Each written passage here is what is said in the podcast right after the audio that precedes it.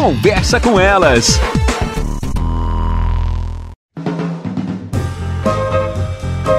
Olá, eu sou Cristiane Finger, jornalista. Ana Paula Lundegren, psicóloga. Estamos começando mais um Conversa, Conversa com, com elas. Vamos lá, levante a mão quem nunca teve inveja de nada, de alguém, do que o outro tem, do namorado, da namorada, do carro, da roupa, oh, meu Deus. do corpo, dos olhos, do cabelo. Sentir inveja faz mal, a gente sabe disso, mas é incontrolável esse sentimento, né, Ana? É incontrolável e a inveja é inerente à condição humana, né? Quando nós temos inveja, significa dizer que nós queremos ou desejamos estar no lugar do outro por N razões.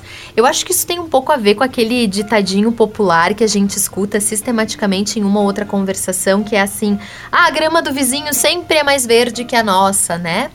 Porque a gente tende a olhar para aquilo que o outro tem, ou construiu, ou fez, ou faz, e achar que é mais interessante do que aquilo que nós fazemos ou daquilo que nós conseguimos. E aí a gente volta para aquele mesmo escopo, né? Poder olhar para dentro de si e entender o que é que está despertando esse sentimento em nós em relação ao outro né? Muitas vezes não é necessariamente o outro ou aquilo que ele tem ou faz, mas sim como nós nos sentimos na nossa pele, como nós sentimos talvez uma frustração por ser quem somos ou estar aonde estamos.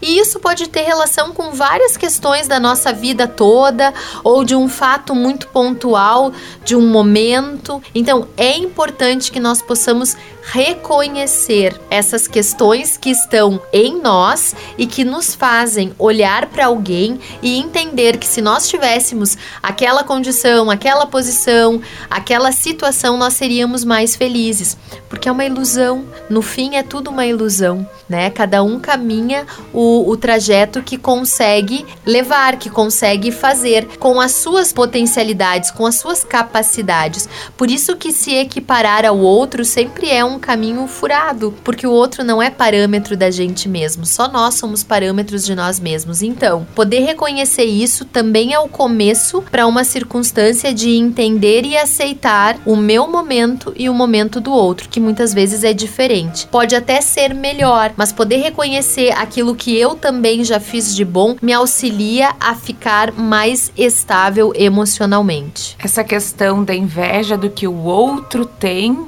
foi ampliada muitas vezes pelas redes sociais. Sem dúvida. Nosso programa chega ao fim. Até mais, pessoal. Você ouviu na Jovem Pan Serra Gaúcha? Conversa com elas.